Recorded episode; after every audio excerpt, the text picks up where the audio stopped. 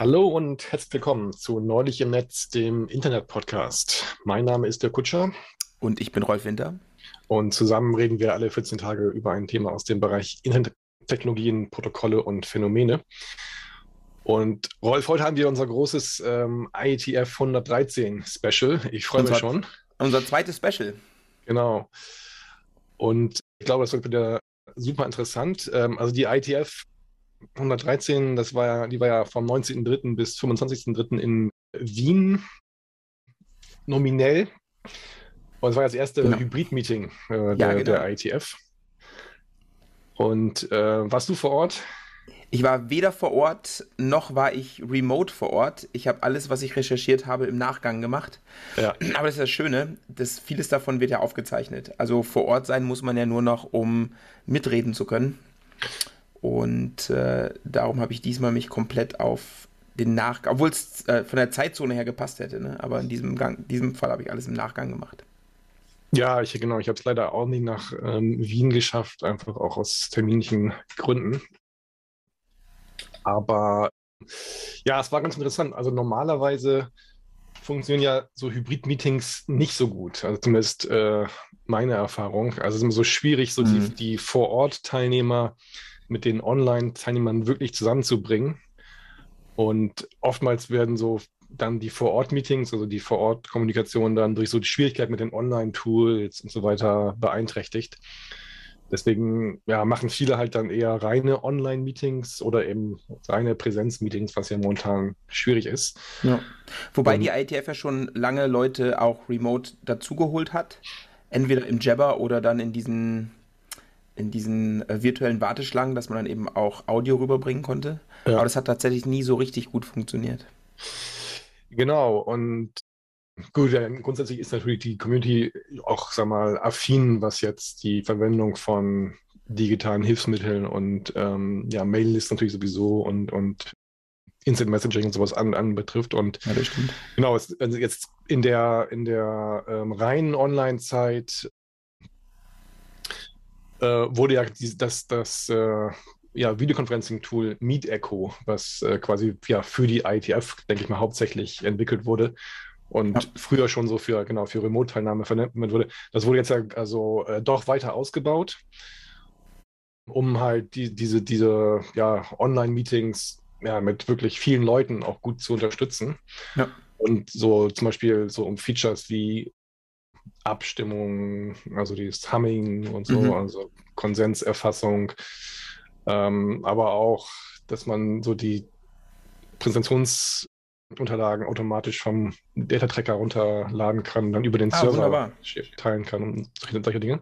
Ja. Und ja, das war ganz interessant. Das wurde jetzt nochmal weiter ausgebaut, also Meet Echo, um äh, das, diese Hybrid-Meetings besser zu unterstützen. Und also Meet Echo, das kennen wahrscheinlich viele jetzt gar nicht. Ähm, das ist, wie gesagt, das ist so ein Tool, was von einem, so einem italienischen Startup entwickelt wurde, eigentlich glaub, aus einem EU-Projekt heraus und was so WebRTC basiert ist, also wie viele andere Tools auch, äh, Big Blue Button und so weiter. Und das hat halt einige Zusatzfeatures, so die so nach und nach entwickelt wurden, so für die ITF. Also der, das, die Chat-Funktion ist so mit dem ITF Jabber verknüpft. Mhm. Es gibt Queue-Management, wenn man was sagen möchte, kann man sich da einreihen und dann die Session Chairs sehen das dann und können das dann so ein bisschen besser managen. Also, also, also ja, viele einfach sinnvolle Features dann so abgebildet auf so, ein, so eine Web-Schnittstelle. Genau, was ich schon sagte, man kann so diese Präsentationsunterlagen automatisch von dem ITF Data Tracker runterladen lassen, dann über den Server streamen und so noch ein paar andere Funktionen, so diese, die Usability für die Session Shares äh, noch verbessern. Und jetzt diesmal beim Hybrid-Einsatz, da ist immer dann die Frage, wenn du hast viel, also du hast eigentlich die Mehrzahl der Leute, so war es diesmal, die nicht vor Ort sind, die remote ja. teilnehmen. Und naja, trotzdem ist ja, und das ist immer so, dann, dann gibt es irgendwie, weiß nicht, einen äh, Vortrag oder irgendwas und dann soll darüber diskutiert werden, dass man fragt, ja, wer kommt jetzt zuerst dran und im reinen Vor-Ort-Meeting, okay, gibt es dann einfach die Schlange am Mikrofon und dann kann man sagen, okay, jetzt du da, du da und jetzt ist Schluss. Mhm. Und ähm, gut, im Online-Meeting, wenn man im reinen Online-Meeting ist, dann gibt es das halt auch virtuell. Aber wenn du jetzt beides hast und du bist vielleicht als Session-Chair, so ging es mir zum Beispiel bei meinem Meeting gar nicht vor Ort, ähm, naja, dann wird es halt irgendwann so ein bisschen schwierig. Aber da haben sie ähm, was ganz Gutes gemacht und zwar quasi diese ganze, das ganze Queue-Management komplett in Meet Echo abgebildet. Und ähm, die Teilnehmer vor Ort mussten dann sich mit also einem Meet Echo Lite Client quasi, den, also auf dem, auf dem Smartphone zum Beispiel, dann da quasi einchecken und dann konnten sie, wenn sie was sagen wollten, also bevor man ans Mikrofon geht, dann einmal kurz auf den Knopf drücken äh, und dann ist man so in dieser virtuellen Queue drin und die Session Chairs sehen das dann äh, im Webinterface und ah, okay. Ähm, das war, war eigentlich ganz gut. Also. Und ähm, so, also ja, also mein Fazit, so ich habe von meiner Gruppe, die ich da geleitet habe, ähm, IC Energy, war eigentlich recht positiv, muss ich sagen. Also natürlich, es, manchmal wissen Leute nicht, wie man es richtig bedient und so, und dann gibt es dann eine kleine Lernkurve, klar. Aber auch so im Vergleich, ne? also bei, also bei uns scheitern ja auch viele zum Beispiel an so Tools wie Big Blue Button, so die auch so spezielle Vorlesungs-Support-Features ähm, ja. haben und meinen, weiß nicht, sie können nur mit Zoom arbeiten und so. Und so beim, beim ITF-Meeting, naja, das war halt ein Meeting mit weiß nicht, 1300 Leuten, verschiedenen mhm. Gruppen, die dann diese Tools, also dieses Medical-Tool schon recht professionell verwendet haben. Und das okay. äh, war eigentlich mal, also war, war eine ganz nette Erfahrung, sage ich mal. Ja, wunderbar.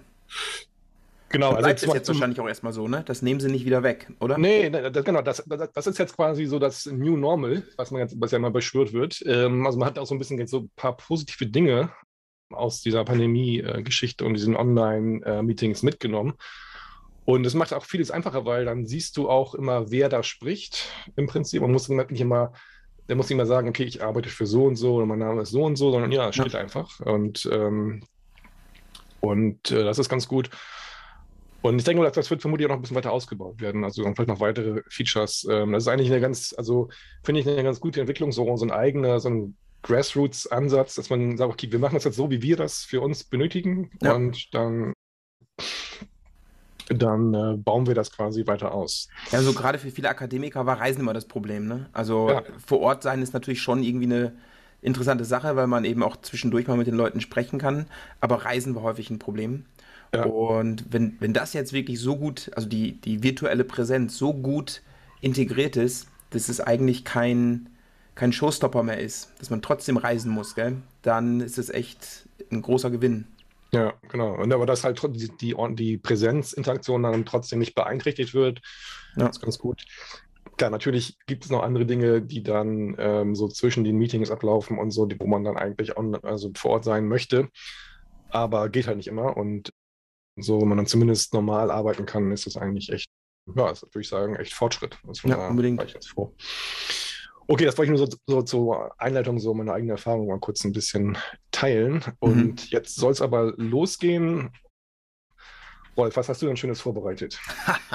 ja, das ist zwar das IETF, IETF Special, ja, aber ich habe mich so ein bisschen mehr an die IRTF gehalten, also die Research Task Force, der Forschungsarm der IETF. Und genauer gesagt habe ich. Das ist ja eh oftmals interessanter, ne? Ja, tatsächlich. Und es ist. Ähm, also interessanter fürs breite Publikum auch, hm. weil die IETF sich natürlich mit Bits beschäftigt und äh, Dingen, die eine große Vorgeschichte haben. Und da kann man nicht so einfach einsteigen. Und äh, die IRTF und äh, die Research Groups in der IETF, die haben häufig Dinge, die sind interessanter und denen kann man folgen, ohne irgendwie die 30 Jahre Standardisierung davor im Detail kennen zu müssen. Und ich habe mir das IRTF Open Meeting angeschaut. Und es gibt ja den, den kennst du ja auch, den Applied Networking Research Prize. Also die ja. IRTF, die vergibt für herausragende Arbeiten von angewandter Wissenschaft im Bereich der Netze einen Preis.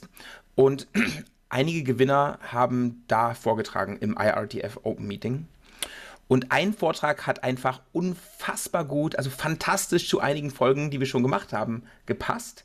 Also zum Beispiel die Covid-Folge, die wir gemacht haben, ganz am Anfang, Folge 1, ne? Oder die Unterseekabel-Folge, da passt es auch zu. Oder sogar die Starlink-Folge, da hat es auch gut zugepasst. Also das ist so das Minimum. Ne? Also die drei haben unfassbar gut gepasst und wir gedacht, ja gut, das müssen wir bringen. Also das ist zwar nicht IETF oder das IRTF, aber das müssen wir bringen.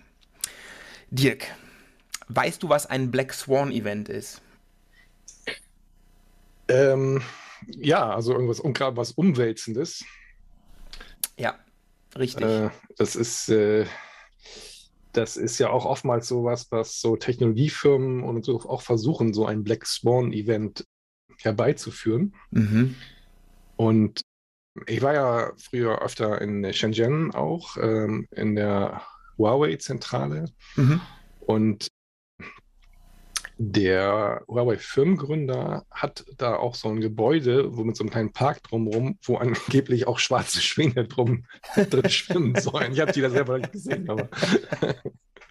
er ist tatsächlich, also Wikipedia sagt es, ein unerwartetes und unwahrscheinliches zukünftiges Event mit erheblichen Auswirkungen. Und also Covid-19 zum Beispiel ist mhm. so ein Black Swan Event. Ne? Es ist, äh, also 2019 war es ein Black Swan Event. Es ist unerwartet, unwahrscheinlich ähm, und hat, hat erhebliche Auswirkungen. Also Covid-19 ist es oder zum Beispiel jeder Roland Emmerich-Film. Also der Plot von jedem Roland Emmerich-Film ist ein Black Swan Event. Muss man sagen, ne? Ja, ja genau. also, ähm, und es geht um sowas heute tatsächlich. Hast du eine Idee, welches Black Swan Event vielleicht das Internet signifikant beeinflussen könnte? Also ich habe jetzt zufällig das Meeting auch verfolgt. Äh, ah. Von daher, ja. du redest wahrscheinlich über den äh, Solar Superstorms. Ja, genau. Es geht okay. um magnetische Stürme, also den äh, Solar Superstorm, Sonnensturm und insbesondere geht es um sogenannte koronale Massenauswürfe. Ja. Ja. Und äh, die ähm, Applied Research, äh, Applied Networking Research Prize Winnerin, Winnerin, äh, sie heißt, ich, boah, ich hoffe, ich spreche das richtig aus, Sangeta Abdu-Yoti, hat ein Paper veröffentlicht, das heißt Solar Superstorms Planning for an Internet Apocalypse. Also die Internet-Apokalypse wird da äh, heraufbeschwonnen. Und, ähm, aber bevor wir uns diese dieses mögliche Event mal anschauen. Ich habe mir noch ein paar andere Quellen dazu angeschaut, um das so ein bisschen besser zu verstehen, was da genau passiert. Ähm, also bevor wir uns dieses Event mal im Detail anschauen, nehmen wir an, das Internet fällt für einen Tag aus. Ja, also die Apokalypse für einen Tag. Was meinst du, also es gibt da Schätzungen dazu, was der wirtschaftliche Schaden in den USA alleine wäre? Hast du da eine Schätzung dazu? Was meinst du, was kostet es, so einen Tag Internetauswahl? Ach, das, also ich meine, das wird sicherlich in die Milliarden US-Dollar gehen. Ja, Gleichzeitig wird natürlich aber auch die Produktivität immens steigen, weil viele Leute dann nicht mehr nebenbei Facebook und was von TikTok und so weiter machen, aber okay. Ich weiß nicht, ob die Studie das berücksichtigt hat, ja. aber die gehen davon aus, dass es ist natürlich alles nur eine Schätzung, ne? aber die ja. schätzen äh, Pi mal Daumen, dass es ungefähr 7 Milliarden US-Dollar kostet, ein Tag ja. Internetausfall. Ja. Äh, interessanterweise, wenn man sich mal, weil so, also so ein magnetischer Sturm kann eben auch Einfluss haben auf das Power Grid, also auf die Stromversorgung. Mhm. Und da schätzt man, wenn so ein Tag das Power Grid in den USA ausfällt, sind es 40 Milliarden US-Dollar pro Tag. Also signifikant mehr. Aber klar, das, also wenn Strom weg ist, ist das Internet natürlich auch weg und ja. alles andere auch. Yeah. Dass das mehr ist, sollte nicht großartig überraschen. Genau. Aber zurück zu Sonnenstürmen. Also wir wissen, ein Tag Internetausfall ist nicht ganz billig. Ähm, Sonnenstürme ja, also die Erde wird sehr selten von richtig krassen Sonnenstürmen getroffen. Also mal so ein Solar Flare oder sowas, ne, das, das kommt immer wieder mal vor. Oder dass auch ähm, hochenergetische Partikel bei der Erde landen, also die, die ähm, äh, in Norwegen da, die, die, wie heißt es, die Corona, die, ähm, die Nordlichter, ja, mhm. äh, das ist ja auch im Grunde nichts anderes, was man da sieht. Ähm, und aber so ein richtig, richtig krasser Sonnensturm, das ist sehr, sehr selten. Ja? Und wir gehen mal so ein paar Events durch, weil es gab schon in der Historie der Erde natürlich solche Events. Und in der ja, neueren Historie gab es zwei, die interessant sind. 1859 gab es das sogenannte Carrington-Ereignis. Mhm. Und ähm, die Nordlichter waren dann gar nicht mal mehr so nördlich, weil es so viele ähm, äh, energiegeladene Partikel auf die Atmosphäre trafen. Damals gab es in zum Beispiel Rom, Havanna und sogar auf Hawaii Polarlichter. Alles klar. Ja. Äh, das ist äh, okay, das, ja, das scheint dann eher, genau, muss ein größeres Event gewesen sein. Das war ein etwas größeres Event, genau. Also normalerweise sieht man es nur in der Region der Pole, aber wenn man es auf Hawaii sieht, da stimmt was nicht. Das ist nicht normal, genau. Gott sei Dank waren die Dampfmaschinen davon nicht beeinflusst. Äh, ja, aber damals gab es ja schon Telegrafenleitungen. Ja. Und tatsächlich wurde in diesen Leitungen so hohe Spannung induziert, dass die Papierstreifen in den Empfängern Feuer gefangen haben. Hm. Es haben auch einige Betreiber elektrische Schocks und sowas bekommen, aber das muss man sich ja vorstellen, ne? das ist ein Sonnensturm, der dafür sorgt, dass das Papier in den Telegrafenstationen anfängt zu brennen. Also das mhm. ist tatsächlich passiert. Und da habe ich auch eine Größenordnung gefunden. Also grundsätzlich können bei so solaren Großereignissen Ströme im Bereich von ja, 100 bis 130, also das ist das Maximum, ne? 100 bis 130 Ampere erzeugt werden. Das, okay, ja. Das ist so der Ladestrom bei einem Tesla oder so. Ne? Also es ist schon massiv und für einen Menschen tödlich ist, weißt du es ungefähr? Nee, weiß ich nicht. Aber es ist 50 Milliampere. 50 Milliampere, okay. genau. Ähm, ja, und wir reden halt von nicht Milliampere, sondern von 100 bis 130 mhm. Ampere. Klar, im Maximum, das hängt von vielen verschiedenen Dingen ab. Dazu kommen wir gleich noch, wovon das abhängt.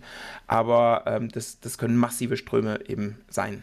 Mhm. So, das war 1859. 1921 gab es das nochmal, ein bisschen kleiner. Aber das hat auch einen Namen bekommen, nämlich der New York Railroad Storm. Okay. Und zwar deswegen, weil der, dieser Solarsturm hat, dieser Sonnensturm hat mehrere Feuer ausgelöst, insbesondere im Grand Central Terminal in New York. Und daher der New York Railroad Storm. Mhm. Äh, in den USA ist der gesamte Telegrafendienst ausgefallen dadurch. Also äh, unter anderem durch, durch gebrannte Sicherungen, Beschädigungen an Equipment etc. etc. Aber das ist tatsächlich ähm, damals hat den ganzen ähm, US-Telegrafendienst gestört und tatsächlich waren auch Unterseekabel betroffen. Ja. Ähm, laut NASA, was ganz interessant ist, haben wir ja, 2012 richtig Glück gehabt. Richtig Glück, weil die haben ein, ein, äh, Coron eine koronale Massenauswurf äh, ähm, gemessen und dieser Massenaufwurf hatte das gleiche Ausmaß wie das Carrington-Event mhm. von 1859. Aber wir sind dem knapp entkommen. Also wir sind knapp dran vorbeigesegelt. Mhm. Ja, also ich glaube, es war eine Woche. ähm, ja, also das kann immer noch passieren, aber relativ häufig entgehen wir dem Ganzen, weil es sehr gerichtet ist. Also ein koronaler ja. Massenauswurf ist sehr, sehr stark gerichtet. Das ist nicht, dass es um die gesamte Sonne irgendwie gleich abgestrahlt wird, sondern es ist sehr, sehr gerichtet. Wie hängt das eigentlich mit der Entwicklung des Erdmagnetfeldes zusammen? Also, ich meine, das soll ja normalerweise ähm, Großteil dieser Strahlung auch abhalten. Genau, also die Partikel werden tatsächlich abgehalten von hm. der, deswegen ja eben auch die Polarlichter, ne? also die, hm. die, die, Atmosphäre nimmt es ja quasi auf, die Energie. Aber äh, dazu kommen wir auch gleich. Das ist okay. ein Problem für Satelliten tatsächlich. Ja. Also die Partikel sind ein Problem für die Satelliten, aber es geht eigentlich, dass das Magnetfeld quasi äh, Strom induziert. Das ist das hm. Problem. Also die Partikel dann nicht, die, die treffen auch die Menschen nicht, aber es ist das Magnetfeld tatsächlich. Genau, ja, also die Frage ist so ein bisschen, was sich das Paper gefragt hat, ähm, und es passt einfach gut in die Zeit. Ne? Wir haben gerade so ein Black Swan-Event irgendwie, gerade ja, oder fast hinter uns, vielleicht hoffe ich dann doch auch bald. Mhm. Jetzt können wir uns auf das nächste vorbereiten. Was passiert mit der heutigen Internetinfrastruktur, wenn so ein koronaler Massenauswurf äh, mal die Erde trifft? Also ein richtig großer, nicht so ein kleiner, sondern ein richtig, richtig großer. Ja. Und wir haben ja schon mal in der Starlink-Folge über sowas gesprochen, dass so ein Magnetsturm dafür gesorgt hat, dass sich die Atmosphäre, Erdatmosphäre aufgewärmt hat, sich dadurch ausgedehnt hat und 40 Starlink-Satelliten abst hat abstürzen lassen. Mhm. Das ist nicht vergleichbar. Das war ein, ein, sehr kleines Event. Also das war wirklich ja. nichts Signifikantes. Aber dennoch hat es 40 Starlink-Satelliten ähm, so beeinflusst, dass sie nicht in ihren Orbit gekommen sind und dann eben in die Atmosphäre gestürzt sind. Und was wir eben auch nicht sagen können, ist, wenn man sich mal die Jahreszahlen anschaut, ne? 1859, 1921, da hast du eben schon gesagt, ne, die Dampfmaschinen waren natürlich nicht sonderlich beeinflusst. Klar, da gab es noch keine Mikroprozessoren, es gab noch kein Internet etc. Das heißt, diese Auswirkungen davon ist jetzt einfach unfassbar schwer abzuschätzen. Obwohl für das US-Stromnetz hat man sich mit dieser Frage schon beschäftigt. Also da gibt es tatsächlich schon Paper dazu und man hat sich da, äh, damit beschäftigt, wie kann man die Folgen von solchen Events irgendwie, wie kann man denen begegnen, also den, den Auswirkungen. Ähm, dafür gibt es es schon. Fürs Internet gibt es das aber wohl nicht und deswegen hat sich die Autorin dran gesetzt und sich das mal angeschaut. Also die Studie für das US-Stromnetz kommt zum Beispiel zu dem Schluss, dass 20 bis 40 Millionen Leute ohne Strom sein könnten durch mhm. so, so ein Event. Ähm, und das für bis zu, jetzt halte ich fest, bis zu zwei Jahre. Nein. also die letzten von diesen 20 bis 40 Millionen müssen zwei Jahre warten, bis sie wieder an Strom kommen. Ja. Es kann natürlich sein, dass es irgendwie in welchen Remote-Gegenden ist und läuft ein Kabel hin und man kümmert sich erstmal um, keine Ahnung, New York City etc. Aber ähm, 20 bis 40 Millionen Leute ohne Strom in den USA für bis zu zwei Jahre. Ja, ich frage ist ja, wie viel geht dabei jetzt kaputt? Ich meine, wenn es jetzt nur ähm, mal, kurzfristig ähm, nicht geht oder so, das ist ja eine Sache, aber wenn jetzt wirklich ja. Dinge kaputt gehen. Und da gibt es tatsächlich ein Event, das hilft bei der Beantwortung dieser Frage. 1989, ich meine, da haben wir gelebt.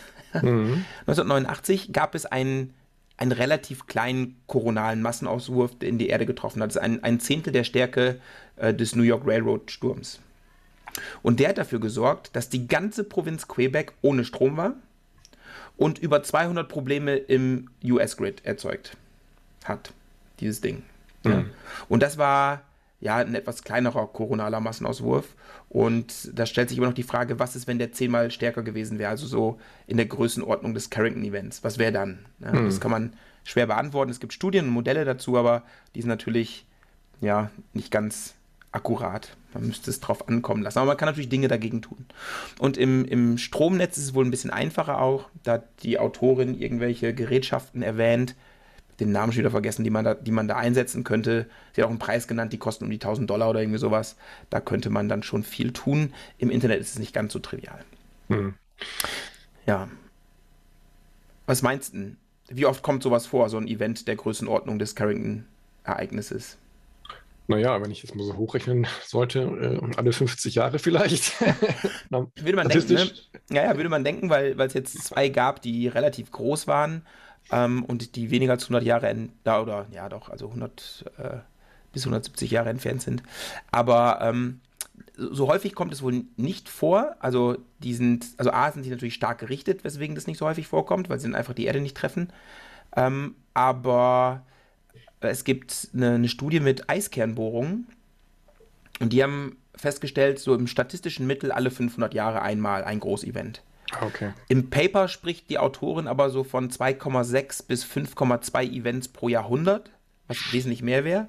Mhm. Aber das sind wahrscheinlich auch kleinere Events mit, also, also Vergleich, im Vergleich zum Carrington-Event, äh, kleinere ähm, koronale Massenauswürfe mit drin. Ähm, grundsätzlich gilt, es ist schon selten, aber nicht so vernachlässigbar selten, dass man es vergessen sollte. Ne? Also das passiert schon mal. Die Frage ist auch, ähm, wie vorhersagbar sind diese Events? Also ja, das ist, ein, das ist sehr, sehr gut. Ne? Also es gibt tatsächlich ähm, die, den Sonnenzyklus, der ist elf Jahre. Mhm. Und der hat einmal in diesen elf Jahren hat er eben so eine Spitze, wo es besonders viel ist.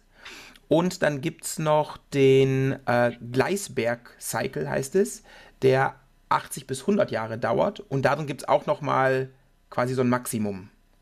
Ja, also von diesen elf Jahreszyklen sind ein paar von denen einfach größer. Wir sind im Moment wohl am Ende von so einem Gleisberg-Cycle. Im Moment ist es gerade nicht so stark. Ja, also in den letzten drei Dekaden äh, war die Sonnenaktivität äh, hinsichtlich dieser Events relativ gering. Aber das ändert sich wohl gerade. Also wir, die Sonne gibt wohl gerade wieder richtig Gas. Hm. Hm. Genau, also es wird jetzt in den, in den nächsten Jahrzehnten wird es wohl wahrscheinlicher, dass uns wieder so ein äh, großes koronales Massenauswurf-Event irgendwie trifft. Ja, das muss nicht passieren, weil, wie gesagt, es ist stark äh, gerichtet. Und das hängt aber zusammen mit den Sonnenflecken. Damit hängt es zusammen. Also mehr Sonnenflecken, desto häufiger passiert es. Und wir sind jetzt gerade wohl in der Phase, wo es mehr Sonnenaktivität geben wird. Ja. Also das ist auch eine These der Autorin, die sagt, äh, Carrington-Event, große Events werden jetzt in den nächsten Jahrzehnten viel wahrscheinlicher. Das, das muss nicht passieren, nur die Wahrscheinlichkeit steigt eben. Mhm. Ja, genau. Ähm, du hattest eben gefragt, wie, wie, viel vorher weiß man das eigentlich? Also wenn so ein Sturm ausgestoßen wird, ne? also so ein, äh, die Sonnenmasse ins All ausgestoßen wird, dann haben wir mindestens 13 Stunden Vorlauf. Aber ist nicht so viel. Also ja, das ist auch das Minimum. Also typischerweise mhm. ist es zwischen ein bis drei Tage. Okay aber mindestens, weil die sind nicht alle gleich schnell, ne? aber mindestens hat man 13 Stunden. Also brauchen, die brauchen, diese Partikel brauchen mindestens 13 Stunden, um hier anzukommen, aber typischerweise ist es eins bis drei Tage. Das ist nicht so viel. Das Wenn stimmt. man so die ISS evakuieren will, ist das jetzt nicht, nicht zu viel Zeit. Ja, wir kommen darauf, dass das vielleicht, dass die ISS eventuell andere, also äh, äh anders gefährdet ist als zum Beispiel das Internet. Ja. Genau, aber ja, vollkommen richtig. Das, ist, das reicht dann wahrscheinlich nicht. Die müssen da wohl durch. Aber was meinst du so bei der, beim, beim Internet? Was ist, also hast du die, den Talk gesehen, ne? Das heißt, du weißt, was ich habe ihn, ich hab ihn äh, nicht, ehrlich gesagt, äh, nicht vollständig verfolgen können. Ah, also, okay. was meinst du so? Was ist denn besonders gefährdet? Satelliten? Jupp, genau. Ja, also die sind natürlich direkt dem Sturm ausgesetzt. Die sind nicht, die sind außerhalb der schützenden Atmosphäre. Ja, und es kann tatsächlich die Elektronik beschädigen. Also dafür sorgen, dass die Elektronik versagt und die Satelliten ihren Orbit verlassen, in die Atmosphäre stürzen. Aber es ist nicht der induzierte Strom das Problem, sondern die hochenergetischen Partikel. Ja. Mhm. Aber man muss auch sagen, Satelliten übertragen nur einen Bruchteil des Internet-Traffics. Richtig. Genau, also normalerweise würde man ja sagen, ähm, ja, also optische Kabel und so sind ja vielleicht ein bisschen äh, weniger anfällig und so, aber auf der anderen Seite werden die natürlich auch von Routern und anderen Rechnersystemen betrieben und gesteuert. Und mhm, die genau. sind ja wahrscheinlich anfällig. Vollkommen richtig. Also das zweite große Ding sind die Unterseekabel. Und ist ja Glasfaser, das heißt, elektromagnetische Störungen sind da jetzt erstmal egal. Aber ähm, also Glasfaser selbst ist, Glasfaser selbst ist immun, aber alle 50 bis 150 Kilometer gibt es einen Repeater. Mhm. Und der wird durch ein elektrisches Kabel gespeist. Mhm. Und wenn die ausfallen, dann fällt effektiv das Kabel aus. Ob das jetzt, ob, das, ob die Glasfaser immun war oder nicht, spielt dann einfach auch gar keine Rolle mehr. Genau. Und ähm, Repeater, das steht so im Paper, arbeiten circa mit einem Ampere. So, und wenn da jetzt äh, ein Faktor 100 an Stromstärke draufkommt, dann wird es das System mit hoher Wahrscheinlichkeit nicht überleben. Dafür ist es mhm. wahrscheinlich nicht designt, dass du da auch mhm. plötzlich einfach mal einen Faktor 100 bei der Stromstärke mehr draufgeben kannst und das Ding überlebt. Das ist unwahrscheinlich. Und jetzt muss man sich überlegen, was, also, was sind die Faktoren, die die Stärke des induzierten Stroms beeinflussen? Und das sind insbesondere die Länge der Leitung mhm. und der Breitengrad, also wo sich das Kabel befindet. Mhm. Und Unterseekabel sind halt einfach richtig, richtig lang. Ja. So. Darum sind die besonders gefährdet. Mhm. Ja, es ist ja auch so, dass ähm, wenn da mal so ein Repeater kaputt ist, dann ist der Wartungsaufwand ja doch beträchtlich. Das kommt noch hinzu, genau. Und, und dann gibt es eben nicht unendlich viele Schiffe, die das können. Mhm. Und wenn dann viele Kabel betroffen sind, ja, dann hat man natürlich auch ein großes dementsprechend großes Problem. Also man, muss, man, braucht Wochen, um eins zu reparieren und dann dauert es eben lange, bis die Inter Internetinfrastruktur da irgendwie äh, repariert wird. Genau. Interessanterweise, äh, Infrastruktur unter dem Meer durch das Salzwasser ist mehr gefährdet als Infrastruktur an Land mhm. und das macht Unterseekabel nochmal gefährdeter. Ja. Unangenehm. Und Unterseekabel, das hatten wir auch in der Folge festgestellt, die übermitteln einfach unfassbar viel des, des globalen Internet-Traffics. Hm. Auch schwierig. Ja, also es ist eine besonders zentrale Ressource. Ja, genau. Also Unterseekabel war auch so das, das Hauptthema des gesamten Papers. Also der, der Hauptfokus waren eben die Unterseekabel. Ähm, und die Autorin hat dann ganz, ganz viele Datenquellen zusammengesucht, wie zum Beispiel äh, wo sind die, die Landing Points der Long Distance Fibers, wo stehen die DNS Root Server, wo stehen Router selbst, die Internet Exchange Points, wo sind die? Und dann hat die dagegen noch die geografische Verteilung der Bevölkerung gehalten und geguckt, ja, wie viel Technik und wie viele Menschen sind eigentlich dann jeweils betroffen. Mhm. Und grundsätzlich kann man sagen, alles über dem 40. Grad nördlicher Breite beziehungsweise 40 Grad südlicher Breite ist mehr gefährdet, weil es näher an den Polen ist und da eben auch mehr äh, vom magnetischen Sturm ähm, landet. Hm. Und ähm, so als Beispiel, Augsburg liegt auf dem 48. Grad nördlicher Breite, das heißt, ich bin gefährdet. Hm. Ja, so, also im, im Paper sieht ich man dann noch schön, mehr. Was? Ich ja, noch mehr. Noch mehr, ja, genau. Aber ich glaube, dann ist es auch egal. ähm, also im Paper sieht man ganz schön, dass ein Großteil der Bevölkerung zwischen dem 40. Breitengrad Nord und dem 40. Breitengrad Süd liegt. Das heißt, ein Großteil der Bevölkerung selbst, wenn man nur die Bevölkerung sich anschauen würde, wäre nicht gefährdet. Aber viele Unterseekabel, also insbesondere die Landepunkte, liegen über dem 40. Breitengrad Nord. Ja, auch denke das heißt, auch viele, viele Rechenzentren. Das auch. Das heißt, viel Infrastruktur liegt im gefährdeten Bereich, auch wenn die Menschen dazu nicht in dem gefährdeten Bereich liegen. Mhm.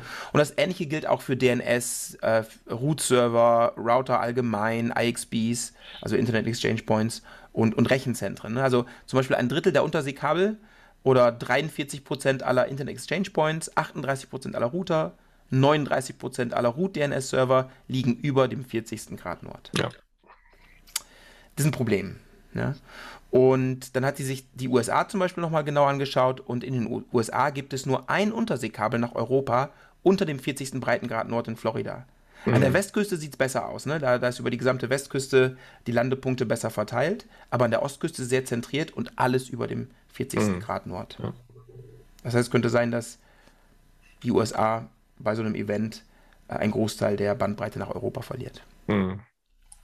Ja, dann haben die im Paper oder hat sie im Paper ähm, mit verschiedenen Auswahlwahrscheinlichkeiten von Repeatern gerechnet, also ob es gleich verteilt ist oder die Auswahlwahrscheinlichkeit steigt mit dem Breitengrad etc. etc. Aber ähm, egal wie sie das angestellt hat, es gab immer signifikante Auswirkungen auf die globale Erreichbarkeit. Ne? Mhm. Also weil die, insbesondere die, die Unterseekabel gefährdet sind. Und hat sich noch ein paar Länder angeschaut, also zum Beispiel die UK verliert fast sein gesamtes Long, fast alle Long-Distance-Verbindungen. Mhm. Nach Europa bleibt, weil es, weil es so kurz ist, ne, bleibt es, weil es hängt ja von der Leitungslänge auch so ein bisschen ab, äh, ist alles gut. Ähm, dann Singapur zum Beispiel ist auf der sicheren Seite. Indien verliert einige Verbindungen, aber äh, keine so richtig ganz. China ist härter getroffen. Shanghai verliert alle Long-Distance-Verbindungen. Mhm. Ähm, weil alle Kabel, die da landen, über 28.000 Kilometer lang sind. So. Und Neuseeland hängt nur noch an Australien. Ja. Also es trifft unterschiedliche Länder natürlich unterschiedlich hart. Und sie hat sich zwei Hyperscaler angeschaut. Ne? Ist ja auch eine Sache, über die wir schon gesprochen haben. Ja. Deswegen passt es so gut, weil alles, was wir besprochen haben, oder vieles wird da irgendwie berücksichtigt. Und da hat sie gesagt, naja, Google ist ganz gut aufgestellt. Die sind zwar sehr konzentriert auf die USA, aber die haben Rechenzentren in der Nähe von noch funktionierenden Long-Distance-Verbindungen und ein Rechenzentrum in Singapur, was ja wenig betroffen ist. Und in Europa liegen die Rechenzentren gut an strategischen Punkten, äh, dass ganz Europa noch irgendwie ähm, erreicht werden kann. Bei Facebook sieht das schon viel schlechter aus, weil die zum Beispiel kein Rechenzentrum in Südamerika oder Afrika haben. Mhm. Ja, die werden viel schwerer durch so ein Event ähm, getroffen. Mhm. Aber andererseits ist es auch nicht so schade um Facebook. Äh, RootDNS sieht gut aus. Da müssen wir uns keine Gedanken machen. Ähm, das ist so die, die gute Nachricht. Ne? Also es Root DNS, bei, bei den Top-Level-Domänen konntest du nicht nachschauen, weil ihnen, ihr da die Daten fehlten, aber Root DNS sieht gut aus. Ja. Ja, gut, das ist immer so die Sache. Ne? Also ähm, das äh, wird ja wahrscheinlich dann, wie gesagt, auch das Stromnetz betreffen und mhm. dann hat das mit doch noch weitere, weitergehende Folgen. Genau, das hat sie auch ausgeblendet. Hat sie auch gesagt, also sie hat sich jetzt nur auf die Internetinfrastruktur ah, okay. ja. ähm, konzentriert. Wenn das Stromnetz betroffen ist, ja klar, dann wird das Ganze nochmal wesentlich, wesentlich gravierender. Ja, also sie hat sich dafür ausgesprochen, so als Fazit. Ne? Also im Moment wird ja zum Beispiel viel darüber geredet, Glasfaser äh, durch die Arktis zu legen, weil das Eis jetzt schmilzt und die, die ähm, Leitungen dadurch auch kürzer sind. Sie hatte ja gesagt, na, wenn man so einen Sonnensturm, so ein, so ein Black Swan Event als Basis nimmt, dann sollte man vielleicht mehr äh, weg von Dingen über dem 40. Äh, Breitengrad Nord bauen. Mhm. Ähm, einfach um ein bisschen mehr Redundanz zu haben. Ne? Also Verbindung zwischen Europa und Asien äh, zu Süd- und Mittelamerika könnte man diversifizieren. Das gleiche gilt für Rechenzentren und Internet Exchange Points. Bessere Modelle müsste man mhm. sowieso haben, weil das, was sie gemacht hat, war erst so der erste Schritt, hat, war sie auch ganz offen. Ähm, und mit der Lead Time könnte man vielleicht Teile des Internets abschalten, um Equipment zu schützen, also trennen von, von einigen Leitungen, ähm, ja. um Equipment zu schützen. Post-Impact-Pläne entwickeln, ja, das gibt es auch alles nicht ähm, Ersatzteile vorhalten etc. Mhm. Auf Layer 7 könnte man diversifizieren, dass man nicht alles in einem Rechenzentrum, sondern auch verschiedene, also geografisch irgendwie divers anbietet, diese Dienste. Und man, und da hatte sie auch gesagt, was du gerade gesagt hast, ne, so die, das letzte, was sie gesagt hat, eigentlich, was man sich noch anschauen müsste, ist diese enge Verbindung zwischen Powergrid und, und Netzwerken. Ne? Weil mhm. es gibt ja in beide Richtungen äh, Abhängigkeiten. Also das, das Power-Netzwerk wird vielleicht äh, über das Internet ja auch gesteuert und gewartet. Und klar, wenn kein Strom da ist, wird das, wird das Internet nicht funktionieren. Und da müsste man nochmal genau reinschauen. Also was ist, dass man das besser modelliert und versteht, wie mhm. die Abhängigkeiten sind. Ja. Fand ich ein sehr interessantes Paper. Mal was anderes. Ja, genau. Die Frage ist jetzt, ähm, welche Auswirkungen werden diese Erkenntnisse jetzt haben? Also wird da jetzt wirklich mehr in Vorsichtsmaßnahmen und Redundanz und so weiter investiert oder wird doch nicht die schnelle Leitung durch die Arktis gelegt, einfach damit das ähm, High-Frequency-Trading noch besser funktioniert? Ja, genau. Also das wird sicherlich passieren. Wobei ich mir schon vorstellen könnte, dass, dass Firmen wie Google vielleicht zumindest drüber nachdenken. Ähm, aber ich glaube nicht, dass es der Entscheidungstreiber sein wird ab jetzt, dass man sagt, okay, wenn das kommt, weil es ist einfach zu schwer zu verstehen. Und diese, diese Rechenzentren, bei denen ist das Problem auch nicht so schlimm jetzt erstmal, ne? weil das Rechenzentrum selbst überlebt es ja wahrscheinlich. Also geringe Leitungslängen, geringer induzierter Strom, mhm. da gibt es äh, Mechanismen, um das elektrisch vielleicht auch abzusichern, das bisschen, was da passieren kann. Das Problem ist nur die, die Verbindung. Ne? Also wo steht das Rechenzentrum, wo, wie ist es angebunden? Mhm. Wenn es jetzt nur über eine Long-Distance-Fiber, die 35.000 Kilometer lang ist, angebunden ist, dann ja gut, okay, dann verliert es das. Und äh, aber ich glaube schon, dass so grundsätzlich also geografische und geopolitische Diversität bei denen auf der Checkliste steht. Mhm. Und dann fällt es irgendwie zufällig auch ab. Wie genau, ich glaube, sieht. das ist äh, genau das ist ein bisschen das Problem, dass die Infrastruktur ja eigentlich ja, nahezu 100 Prozent ähm, privat betrieben wird. Mhm. Ja. Und ähm, das heißt, es gibt niemanden, der da jetzt, ich sag mal, aus Regierungs- oder Gesellschaftssicht drauf gucken könnte und sagen, wir müssen das jetzt mal so und so robust machen. Ja. Ähm, also wenn müssen das die Firmen aus eigenem Interesse machen und ja, das muss, muss man mal abwarten, ob sich das so durchsetzt. Auf der anderen Seite gibt es natürlich schon jetzt, also wahrscheinlich primär in Europa, ähm, auch in ja, Asien, denke ich, schon so Bestrebungen, so im Kontext von digitaler Souveränität, mehr Infrastruktur unter regionaler Kontrolle, sage ich mal, das ist ja darum, wo es eigentlich darum geht, ja. zu haben. Ähm, könnte sein, dass in, dem Kontext, dass man sich da auch nochmal Gedanken macht, okay, was müssen wir jetzt eigentlich machen, falls, falls mal die Verbindung da und da gar nicht mehr existiert und so. Also. Ja, definitiv. Aber wie gesagt, ich glaube, einiges von, von dem passiert ganz automatisch, weil gerade große Firmen das äh, tun, ohne daran zu denken. Ne? Also, dass sie einfach sagen, wir brauchen jetzt da und da noch ein Rechenzentrum, weil Latenz in Südamerika etc. Mhm. muss optimiert werden. Und dann passiert das aus anderen Gründen. Ja. Ähm, und man, man hat das zufällig dann eben auch abgefrühstückt. Ja, klar, ich meine, je größer ähm, jetzt deren Netze werden, desto mehr Redundanzen gibt es da auch und ja, dann genau. gibt es mehr ähm, Optionen, mal irgendwie eine Problemstelle zu umschiffen oder sag ich mal, oder zu ja. umrouten. Genau. Ja, sehr interessant. Also, ja, ich meine, also ganz klar, ich meine, wenn man jetzt sich den, den Stellenwert vom einfach vom, vom Internet alleine anguckt, sowas ja, also normale Gesch Geschäftsprozesse, ähm, aber auch ja, vielleicht so ein bisschen kritischere Infrastrukturaspekte mhm. anbetrifft, dann muss man sich darüber wohl Gedanken machen. Ja. Also aus, aus vielerlei Hinsicht ist das wahrscheinlich eine ganz, ganz gute Idee. Ähm, ja, das ist ganz, ganz, ganz gut, mal so, so, so einen Eye-Opener zu haben. Ne, genau, das fand ich auch. Das war so ein. Weil ich, ich habe da auch natürlich nie drüber nachgedacht und ich finde das ganz, ganz spannend. Mhm. Und wie gesagt, es passt ganz gut in die Zeit. Ja, sehr schön. Alles klar. Vielen Dank. Dick, was hast du denn mitgebracht? Ja, pass auf. Ich habe äh, zwei ITF-BOFs mitgebracht. BOFs sind ja so diese Meetings, wo die ITF diskutiert, ob das jetzt ein gutes Thema für Standardisierung ist. Und da gibt es also zwei Typen von diesen, also BOF, Birds of a Feather Meeting, ähm, also welche, die jetzt dediziert dafür gedacht sind, eine neue Gruppe zu starten, wo dann am Ende abgestimmt wird, machen wir das ja oder nein. Mhm. Das sind die äh, Working Group Forming Bobs. Und dann gibt es aber halt noch die anderen Non-Working Group Forming Bobs, wo das Thema vielleicht noch ein bisschen erstmal, ja, erstmal diskutiert werden muss und dann mhm. mal gucken, man, mal gucken muss, was dann später damit passiert. Und jetzt die beiden, über die ich heute berichte, waren beides ähm, so von diesem Typ Non-Working Group Forming. Ja. Und, ja, da geht es ja häufig äh, so um Stimmungsbilder, ne? Einfach mal zu gucken, wer hat Interesse dran oder genau, oder glaubt genau, jemand, das, das Problem existiert also, nicht. Genau, oftmals werden ja diese Ideen dann schon so im kleineren Kreis vorbereitet auf Mailinglisten und so weiter. oder Side-Meetings, mhm. äh, was jetzt ja auch ein bisschen schwierig war in, in den letzten zwei Jahren. Ja. Und dann irgendwann ist man halt so weit, okay, jetzt müssen wir eigentlich mal, es gibt ja verschiedene Areas in der ITF, verschiedene Expertisen, also Routing, Application, Transport und so. Und oftmals kommen dann diese neuen Ideen so aus einer Area und dann will man gucken, okay, also haben wir irgendwas übersehen, was bei den anderen, äh, weiß nicht, dagegen spricht oder was die schon gemacht haben in der Richtung und so. Und dann, das ist so ein bisschen oftmals, wie es so läuft. Einfach, ja genau, einfach so die, die, ähm, das Feedback zu vergrößern.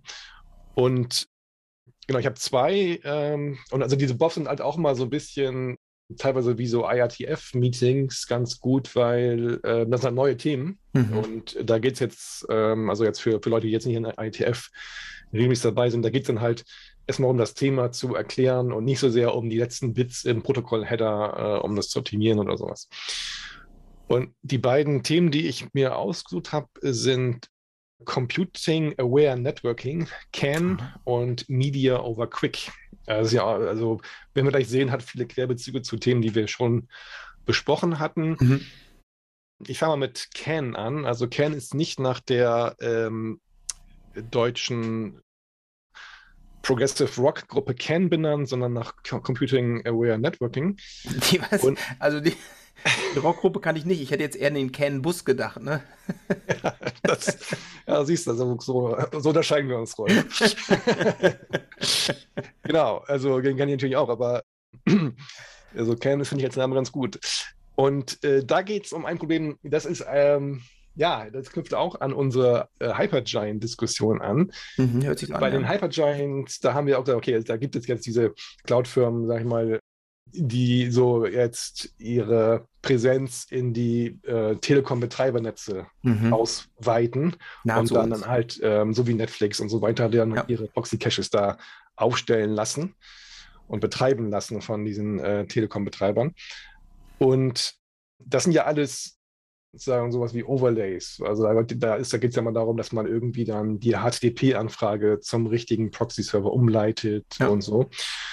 Und ähm, naja, gleichzeitig gibt es bei den ganzen verschiedenen Hypergiant-Systemen immer unterschiedliche Mechanismen, wie man jetzt den, die, die, den Anfragetraffic zum Beispiel vom Kunden zum richtigen Proxy hinbekommt. Das kann man mit IP-Routing machen, das kann man mit mhm. DNS-Redirect machen und so weiter.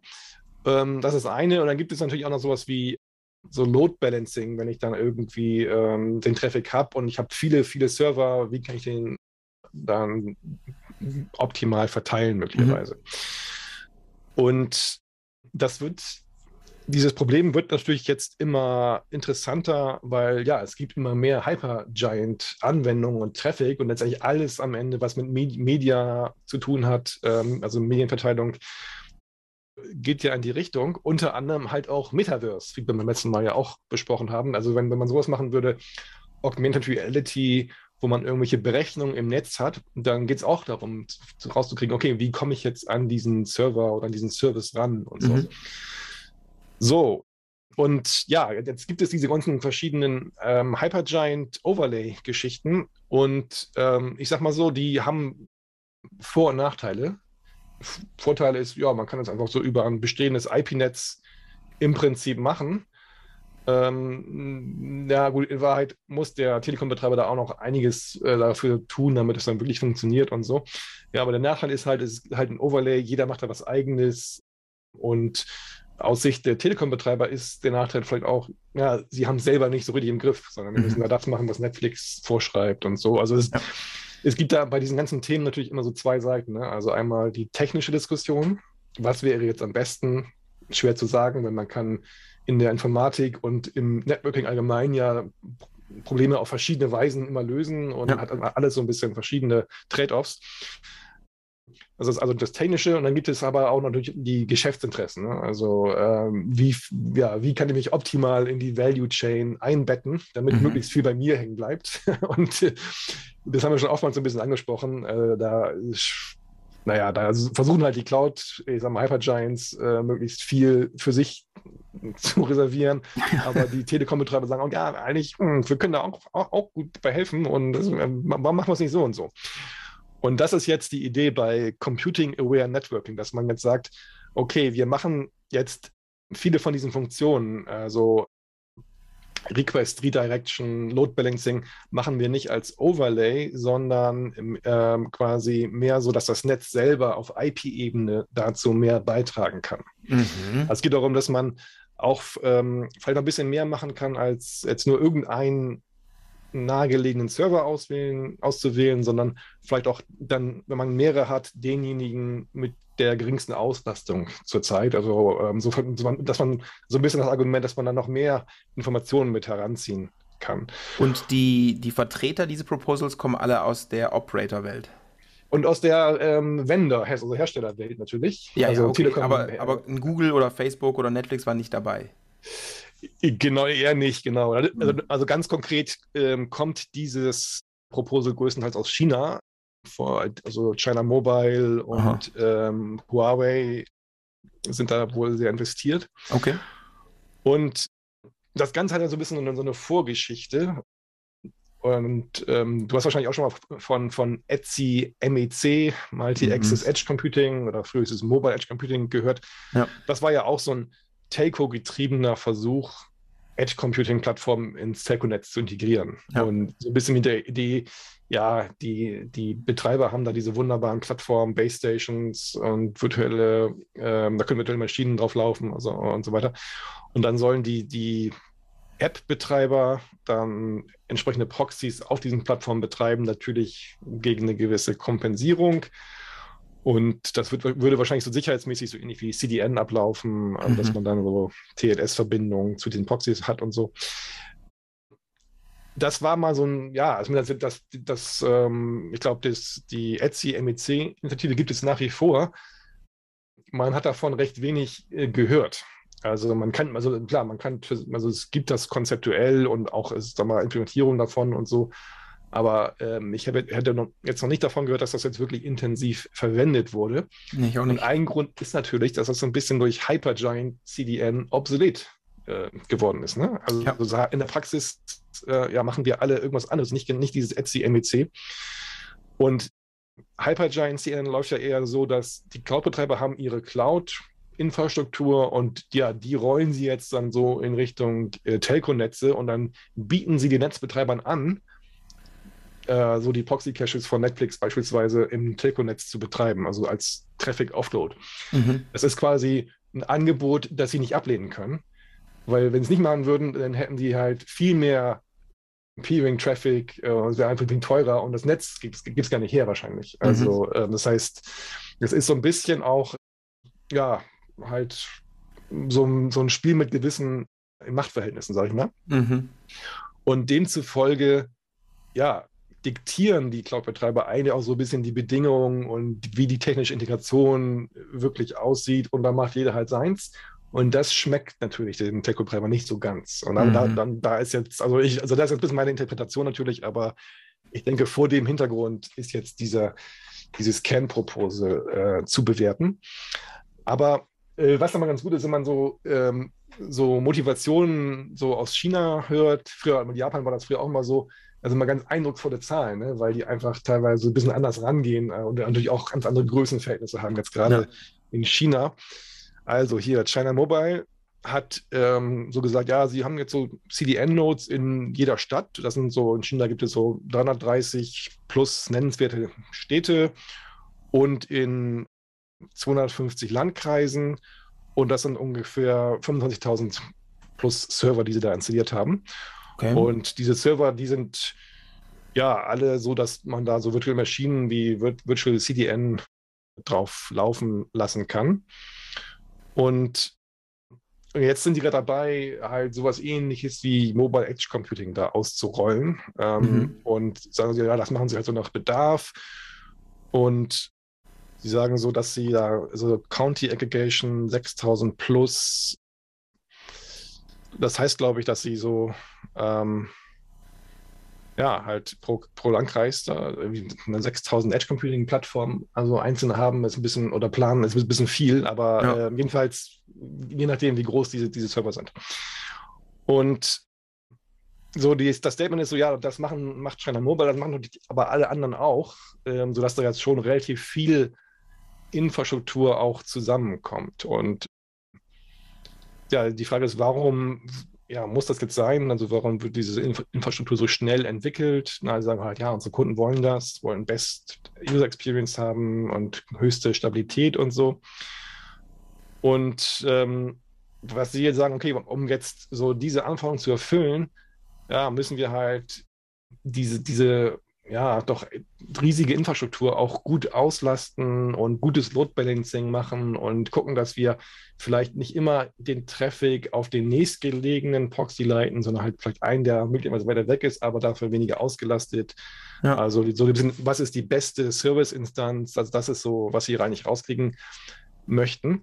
Und das ist das, was normales ähm, Edge Computing eher nicht so macht. Also die, also gerade jetzt so dieses sehr hierarchisch aufgebaute, wo man dann irgendwie eine Basisstation hat und darauf irgendwie Edge Computing, na, dann würden dann alle Mobile User auf diesem mhm. Computing Node landen und so. Und ähm, einfach weil der, der Traffic da so umgebogen wird mit diesen äh, Mobile Edge Computing Mechanismen. Und da, davon wollen sie weg quasi. Sie wollen sagen, okay, wir möchten das flexibler verteilen können und möchten auch, wenn jetzt zum Beispiel jemand, äh, wenn man jetzt mobile Use Cases hat, mhm. macht das auch, ergibt es auch wenig Sinn, wenn jetzt der Nutzer mit, der, mit dem Proxy auf der Basisstation spricht, weil die, der ist dann schnell weg davon. Ja. Und je nachdem wollen sie halt das ein bisschen flexibler handhaben und ähm, diesen Traffic besser steuern können und aber auch besser wissen können, was eigentlich jetzt die Auslastung ist äh, und so. Und ähm, ja, äh, dann gibt es natürlich noch weitere Use-Case-Begründungen. Wir haben ja beim letzten Mal auch dann nochmal bei Metaverse so ein bisschen über Augmented Reality-Anforderungen gesprochen, mit diesen mhm. super geringen Latenztoleranzen. Und ja, dann gibt es unterschiedliche Arten von Servern. Also die einen können das besser, die anderen das vielleicht, die anderen haben GPU und so. Dann gibt es Dinge wie teilautonomes Fahren, also Fernsteuerung von Autos, kann man sagen und so. Mhm. Und ja, wo gibt es auch dann so die Idee, dass man da so bestimmte Funktionen ins Netz auslagern könnte. Ich kann es nicht urteilen, aber ähm, so diese Argumente kommen da.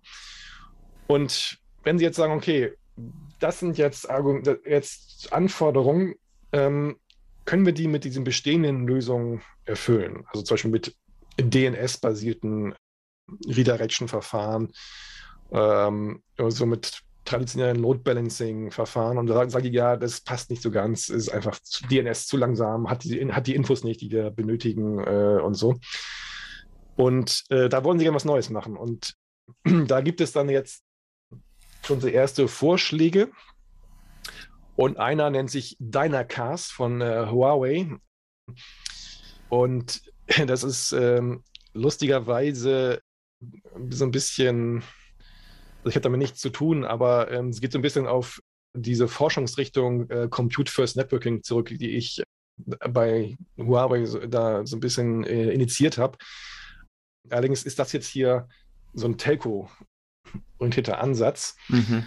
Und naja, da geht es dann darum, okay, wir haben jetzt unser Netz äh, mit den verschiedenen Compute-Plattformen und ja, da würden wir jetzt mal ganz gerne erfassen, so wie, wie ausgelastet sind die alle. Und das würden wir alles irgendwie sammeln und dann diese Info so schlau verwenden, dass wenn jetzt äh, so eine Anfrage kommt, dass das dann zum besten Server gehen kann. Und dann wird halt geguckt, okay, also was ist da Entfernung, was ist Auslastung und dann wird da halt so eine Optimierung gemacht. Und ähm, ja, aber das soll aber jetzt nicht als Overlay passieren, sondern quasi eher so auf der Basis von, von Netzinfrastruktur und, ähm, und IP-Forwarding. Aha. Und genau, und da ist die Idee, okay, wenn ich jetzt so einen Service erreichen will, wie würde ich das machen bei IPWolf, wenn ich jetzt einen Service erreichen will und mir ist die, der konkrete Server egal? Also ich, und ich spreche IP. Ähm, ja, dann machst du entweder irgendwie einen Load Balancer, der das ganz clever weiß, ne, der irgendwie Informationen bekommt, welcher Server gerade äh, äh, gut äh, schlecht ausgelastet ist, also noch, mhm. noch Kapazität hat. Über das DNS geht es auch und du hast gesagt, das DNS ist zu langsam, aber ich glaube, Akamai würde sagen, nee. Weil, ich meine, der DNS-Server braucht ja nur die Informationen, ne? Also er muss ja irgendwie mit den Informationen angereichert werden, wo ist gerade viel los, wo ist wenig los. Mhm. Plus, also was mich so ein bisschen an der Idee äh, stört, ist, wenn das auf sehr kleinen äh, äh, Timescales äh, dynamisch ist, ne? Mhm. Dann, dann funktioniert es wahrscheinlich eh alles nicht sonderlich gut. Ja, also gut, die Idee ist, ist jetzt hier, das so ein bisschen mit Forwarding-Entscheidungen zu verknüpfen, die dann halt auf Routern zum Beispiel passieren. Und ja, aber der Router müsste dann ja konstant wissen, was ist gerade, du kannst eine NAT machen auch, ne? Also ähm, aber das ist ja, oder sowas ähnliches, so ein Proxy irgendwie. Aber ähm, der, der müsste ja die Informationen über den Zustand der, der Server haben. Ja, genau, und das soll er auch bekommen. Und ähm, das heißt, erstmal so die Idee ist, dass ich, ähm, also wenn ich, wenn ich so einen Service ansprechen will mit IP, kann ich ja Anycast verwenden. Ne? Also so ja gut, aber da ist noch keine, genau, aber da ist noch keine äh, Last drin. Das ist jetzt nur ja, der genau. nächste quasi, ja. Also, äh, aber aus Kleinsicht könnte ich so eine Anycast-Adresse verwenden. Ja.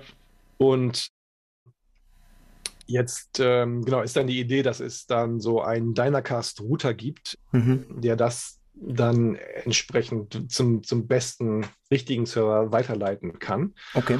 Und dafür, genau, hätte er ähm, Infos über, ja, weiß nicht, die Auslastung, auch sowas wie Kosten mit, also Entfernungsmetriken äh, und so weiter.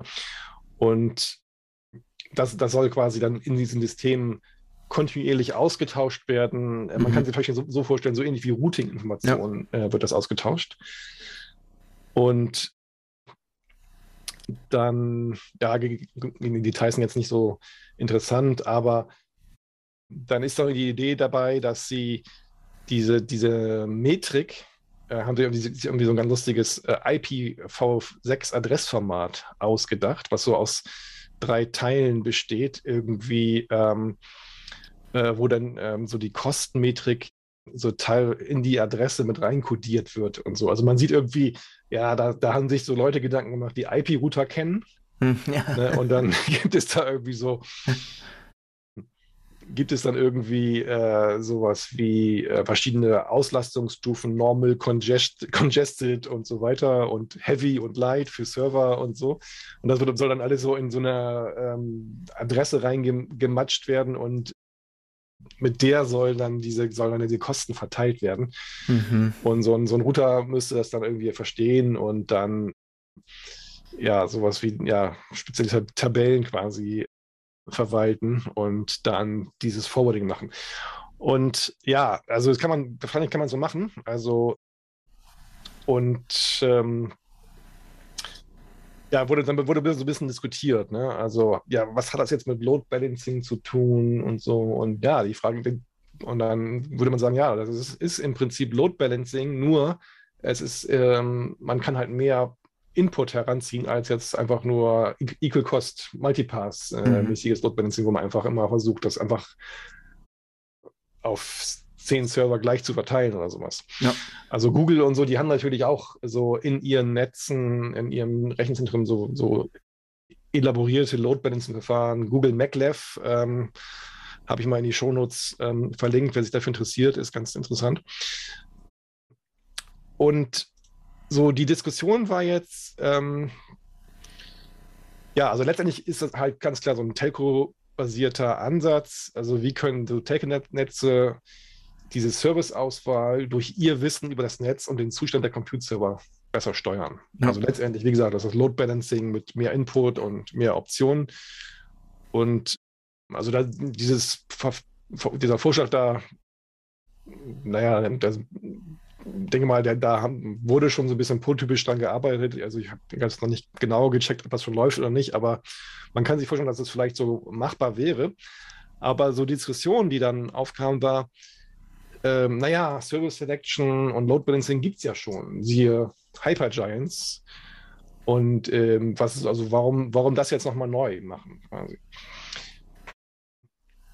Und äh, das ist ganz interessant, weil das ist eigentlich für, also aus meiner Sicht keine richtig valide Kritik, weil es geht ja jetzt eigentlich genau hier darum, das Problem anders zu lösen, als es bislang gemacht wurde. Ja. Und aber das ist so eine typische Argumentation in, in so ITF oder in Standards Organisation allgemein, wenn man so Dinge verhindern möchte, die es schon gibt oder so, oder die man, oder Dinge verhindern möchte, die man einfach nicht haben möchte, weil die halt das nicht, äh, nicht in das eigene Geschäftsmodell reinpassen, sagt man, ja, gibt's doch schon, brauchen wir nicht und so. Obwohl, die, die Leute, die, die das gesagt haben, die kommen wahrscheinlich von einem anderen Background, ne? Die sagen, die haben jetzt, also Netflix ja. hat das Problem nicht, weil die das ausreichend dimensioniert haben ja. und das sehr homogene Load ist, ne? Also jeder Flow ist ungefähr gleich, wenn man annimmt, das ist ein HD-Video-Flow. Und wenn du es dann wie, wie die Gießkanne auf deine Server verteilst, dann passt es perfekt. Aber das ist ja jetzt eine ganz, ein ganz anderes Setting, wo ganz viele unterschiedliche Kunden dann wahrscheinlich da drauf sind, die eben nicht so homogen sind. So, das ist zumindest so die Argumentation, ganz genau. Ja, ja genau. Und ähm, also es gibt, es gibt ähm, schon auch valide Kritik, die da auch zur Sprache kam. So zum Beispiel, wenn ich jetzt da so ein, wie heißt es, Dynacast, Dynacast ähm, Router bin und dann irgendwas weiterleiten will zum eigentlichen Server, ja, würde ich dann die Zieladresse umschreiben mhm. oder durch das Tunneln oder so, weil Zieladresse umschreiben kann man ja eigentlich nicht machen im Internet. Ne? Also eigentlich ist eher so, eher so pfui.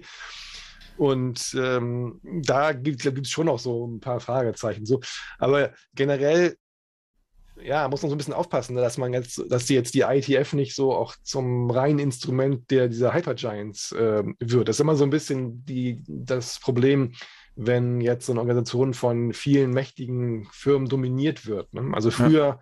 zum Beispiel war das so mit so Cisco, ne? also wenn man, wenn Cisco mhm. irgendwas vorschlug, dann war es auch schwierig, dagegen was zu argumentieren und viele haben dann einfach das immer auch so abgenickt, äh, auch aus vielerlei Karrieregründen oder was auch immer. Ja. Also ich finde, das ist so ein bisschen so ein unfairer äh, Vorwurf, weil es muss schon auch möglich sein, jetzt, äh, sag mal, Dinge neu oder selbst zu gestalten und versuchen, was anderes zu machen. Und ob das jetzt besser ist oder nicht, kann man ganz schwer im Voraus sagen. Aber so die ITF ist, ist ja eigentlich auch hat so ein bisschen immer diesen Ansatz gehabt, dass man, ja, wenn du halt Leute hast, die sich für eine Sache interessieren, die es machen wollen, und es ist irgendwie halbwegs plausibel und machbar, und solange da Interesse ist, dann ja, wird es halt gemacht. Und ja, möglicherweise ist das disruptiv zu Dingen, die es schon gibt, aber das ja. wollte man jetzt deswegen nicht ausschließen.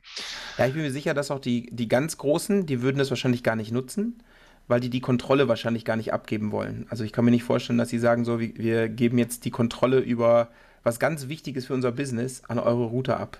Ja. Ähm, kleinere vielleicht, ne? die freuen sich darüber, wenn es irgendwie besser funktioniert. Aber ich glaube, so ein Hyperscaler, der sagt sich auch, das, das brauchen wir nicht. Nee, klar, ich meine, letztendlich, wie gesagt, ist das halt so ein Move auch äh, ja. von der Telco-Industrie, um so ein bisschen das, dieses Spiel anders gestalten zu können und dann mhm. vielleicht auch dann Spieler sagen, ja, pass auf, also ähm, das können wir euch anbieten und so. Also wenn man das, klar, weiß man nicht, ob das jemals so funktioniert. Ja. Äh, vielleicht in einigen Ländern besser als in anderen, mhm. China möglicherweise, kann ich nicht sagen. Aber ja, ich, also das äh, war so ein bisschen interessant, also die, die Diskussion. Also ich glaube, ja, muss ich eigentlich ein bisschen aufpassen, weil im Prinzip sollte ich auch froh sein, wenn es noch jemanden gibt, der noch neue Ideen gibt, bringt, die jetzt nichts mit Quick zu tun haben. Weil das ist ja dann wirklich das, was sonst gerne gemacht wird. Auf der anderen Seite, also mein, meine persönliche Kritik, ähm, also ich finde es jetzt auch nicht so überzeugend, ich würde schon sagen, das Problem ist schon richtig erkannt. Also wir haben ja über diese Hypergiant-Geschichten gesprochen. Allerdings, oh ja, und auch gesa gesa gesagt, so ja, es wird tendenziell immer mehr Computing im Netz geben, das schon.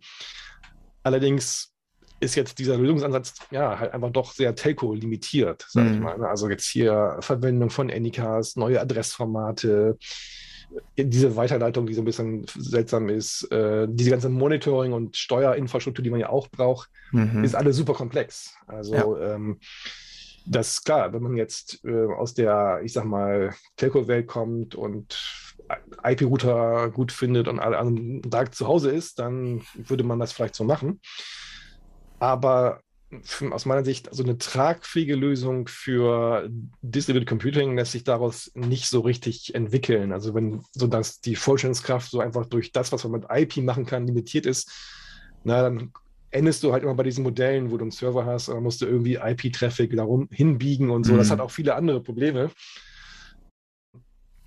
Und was stattdessen, glaube ich, so ein bisschen vielversprechender ist, ist, ähm, aber es eigentlich mehr so in Research natürlich erst passieren muss, ist so dieses Zusammenspiel von Computing und Networking mal neu zu denken. Also wie würde man das jetzt machen, dass das jetzt wirklich für diese neue Art von Anwendung, verteilten Anwendung gut funktioniert?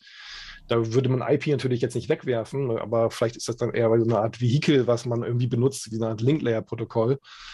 Und vielleicht ist dann Forwarding so eine Spezialfunktion innerhalb dieses Frameworks. Muss man sehen, aber ähm, das sind so Themen, die jetzt zum Beispiel auch in der IRTF ja, erforscht werden, wie zum Beispiel in der Computing in the Network Coin Research mhm. Group. Mhm. Ja, hier mein Compute First Networking ansetzen oder in dem Piccolo-Projekt äh, oder Wolf in unserem äh, gemeinsamen neuen Maverick-Projekt, was ähm, genau. vor kurzem gestartet ist. Ganz genau. Ähm, wir verlinken das einfach mal in den, in den Shownotes. Ja, das, also so das, das Feedback kann man sagen, war gemischt und war jetzt nicht, nicht so, dass das jetzt ähm, auf einhellige Begeisterung gestoßen ist. War aber auch nicht zu erwarten. Ähm, Wobei, das war wahrscheinlich ein sehr gutes Thema für Non-Working Group Forming, BOF. Ja. Einfach mal, um das Wasser zu testen und gucken, ob sich dafür jemand erwärmen kann oder nicht. Und das, das ein heikles Thema ist, war, war denen sicherlich auch klar. Und ja. dass dann nicht sofort eine Arbeitsgruppe raus wird. Aber jetzt ist die Idee schon mal irgendwie drin, ne? Man hat das schon mal, mal darüber geredet. Genau, und ähm, naja, das, das gibt natürlich auch Berührungspunkte zu vielen Dingen, die die ITF schon mal gemacht hat. Ne? Also mhm. so ähm, Service Function Chaining und hängt damit auch zusammen. Das ja. ist halt eher so ein Tunneling-basierter Ansatz. Es ist halt so, dass ähm, ja, es gibt dafür jetzt nicht nur die eine Lösung. Man kann das mhm. einfach das System ähm, auf unterschiedliche Weisen denken. Und naja, das ist halt also was immer so ein bisschen eine Rolle spielt, ist natürlich auch so der, der ja, so Skalierbarkeitsrahmen. So, ne? Also wenn ich jetzt Service Function Chaining mache, das funktioniert wahrscheinlich so ganz gut im Data Center und so speziellen Netzen, die ich gut kontrollieren mhm. kann. Aber in so einem riesigen Channel Mobile Netz für, für solche Geschichten weiß ich nicht genau. Also, das ist möglicherweise auch der Grund, warum die da so ein bisschen nochmal neu drüber nachdenken. Ja, aber also auf jeden Fall ähm, relevantes Thema. Immer ganz gut, wenn man es da so ein bisschen auch, ja, so mal so Input vom Betreiber gibt, wie es aus deren Sicht ist. Ähm, von daher fand ich ganz interessant. Und mal Zahlen zu hören, ne? dass sie 25.000 Server in ihren Zugangsnetzen stehen haben, fand ich jetzt auch Gen interessant. Genau, ja. Und ja, also wenn man sich die, also, also ich habe war ja in verschiedenen chinesischen Städten und einfach die Menge der Leute, die jetzt schon mit ihren 5G-Handys rumlaufen und ähm, da, ja, also auch viele Dienste wirklich nutzen, das ist schon, kann man sich schon vorstellen. Also. Mhm. Gut, das war Ken. Die andere Non-Working Group Forming BOF, die ich verfolgt habe, war Media over Quick Mock. Und naja, okay, Quick haben wir auch schon erwähnt in unserer HTTP-Folge unter anderem. Ja. Ne? Haben wir. Und ähm, mittlerweile, also das ist ja ITF, ist das ja immer so. Es gibt dann immer so Technologien, die sind gerade populär. Und dann muss auf einmal alles mit dieser Technologie nochmal neu gemacht werden. Und Plus DNS. Ja, genau. Also DNS ist ein Dauerbrenner, aber ähm, genau. Ja, und, und, und, DNS muss damit dann auch gemacht werden. Genau. Das ist ja schon, ja. Das ist ja schon, oder genau. Ja. Und so ähnlich ist es auch bei Quick. Ne? Also ähm, das wurde jetzt mal von Google quasi durch die IETF gebracht ähm, und wird jetzt ist überall implementiert in den Browsern und so. Und jetzt Klar, also Quick hat viele Vorteile. Ne? Also vor allem auch so performancemäßig ähm, ist es gut. Aber es gibt so Anwendungen, die hängen auch wieder, hängen auch wieder mit unseren Hypergiant-Diskussionen zusammen, die eigentlich nicht so gut über Quick gehen. Und zwar ist das zum Beispiel Live-Video. Mhm. Also ähm, jetzt nicht so sehr Video on Demand wie Netflix, sondern ja, halt äh, Bundesliga Live und diese Geschichten. Gut, das liegt jetzt aber nicht an Quick per se, sondern an Congestion Control, ne? Ja, naja, das liegt, nee, liegt nicht an Quick, aber das liegt an äh, dem Verfahren, Videodaten über HTTP zu übertragen, genau. also Dash und, und diese Geschichten. Ähm, genau, also Quick ist jetzt einfach nur das äh, Transportprotokoll und okay, zusammen mit HTTP3 dann mhm. ähm, das ganze Paket. Aber ähm, genau, da hat man jetzt, also was, was sich wirklich auch abzeichnet, das kann ich wirklich selber auch, ja, habe ich selber auch schon natürlich wie alle beobachtet, ist, dass es dass Leute mehr und mehr dazu übergehen, ihr, ihr Live-TV, also, also ihr lineares TV zum einen ähm, über das Internet zu sehen, aber dann da drin auch wirklich Live-Events, also wie zum Beispiel eben Bundesliga und so. Ja. Und ähm, ja, also Amazon und Twitch und so machen das und Amazon hatte, glaube ich, auch, oder was haben sie wahrscheinlich auch noch eingeladen, irgendwelche Fußballrechte auch erworben. Und so, jetzt, was ist das Problem mit, mit, mit ähm, Live-Video und, äh, ich sag mal, HTTP allgemein? Also es gibt ja diesen Standard Dynamic Adaptive Streaming zum Beispiel über HTTP Dash, ähm, was jetzt so also bei auch YouTube und so weiter verwendet genau, wird. Genau, wollte ich gerade sagen, Dash ist ja eigentlich nicht für Live. Genau, also, ist eigentlich für Live. Und das ist einfach, Dash ist einfach, kann man sagen, ja, ein bisschen so ein Hack auch, ne? Also, weil es ist so die Idee, okay, wir haben HTTP und wollen darüber jetzt auch Video machen. Und wie, wie müssen wir es machen? Und ähm, naja, wir haben jetzt keine direkte Kontrolle so richtig über ähm, Bandbreite und so, sondern wir sehen immer nur so reaktiv, ja, wie viel Daten kriege ich, krieg ich, durchgesetzt oder kriege ich also kann ich empfangen als, äh, als äh, Browser zum Beispiel. Und dann muss ich als Browser so Receiver gesteuert dann sagen, okay, das reicht jetzt nicht für 4K, ich frage jetzt mal nach 1K und so weiter ähm, äh, Chunks nach. Und dafür gibt es halt dann diese Manifests und so. Und ähm, deshalb, aber das Problem ist halt, dieses ganze Verfahren, so diese die Videodaten so zu verpacken und dann in diesen Manifest-Dateien zugreifbar zu machen. Das führt halt insgesamt mit dieser ganzen Pipeline ähm, zu einer mehrsekündigen Verzögerung. Und ist jetzt nicht so schlimm, ne? also für viele Anwendungen, aber für Live-TV eben doof. Und also weil bei Live-TV natürlich jetzt bei Live-TV über IP auch noch andere Dinge dranhängen, so um den Content erstmal da zu codieren, in, in diese Pipelines reinzukriegen, also Ingestion äh, das ja. Also, und das ist irgendwie ja wohl nicht tragbar. Einfach weil, ja, es ist doof, wenn beim Fußball man dann irgendwie das Tor fünf Sekunden später mitbekommt. Und gut, ähm, da war jetzt, also das war so ein bisschen der Aufhänger, kann man vielleicht sagen. Und so die Idee war jetzt, ja, okay, Quick. Auf der anderen Seite. Stopp, also es geht jetzt nur, geht es jetzt nur um live oder geht es auch um nicht live? Naja, okay, also das ist jetzt der, die Motivation. Am Ende wäre es natürlich schon schlau, wenn man ein Protokoll hätte, was alles kann. Ja, also wenn du live kannst, ja, genau, aber äh, okay, weil, weil nicht live können wir ja schon. Also da sind, da musst du jetzt im Prinzip nichts Neues machen. Genau. Also ist, genau, also die, die, Use Cases, die da jetzt angeführt wurden, sind noch so ein bisschen umfangreicher. Ne? Da geht es natürlich auch dann ja, Live-Media, aber auch um ähm, Dinge wie, ja, so auf der Produktionsseite oder so Ingestion-Seite mehr. Mhm. Also wie kriege ich dann die Daten auch ähm, latenzarm in das Netz erstmal rein und so. Mhm. Dann geht es aber auch um ja, so diese Multimedia-Anbindung, ja, ich will jetzt nicht wieder Metaverse sagen, aber sowas in die Richtung, mhm. also wo ich dann so Gaming und Video und Augmented Reality mache und so. Das hat natürlich alles so Latenzanforderungen. Ja. Und ähm, das ist jetzt der, die, die Idee.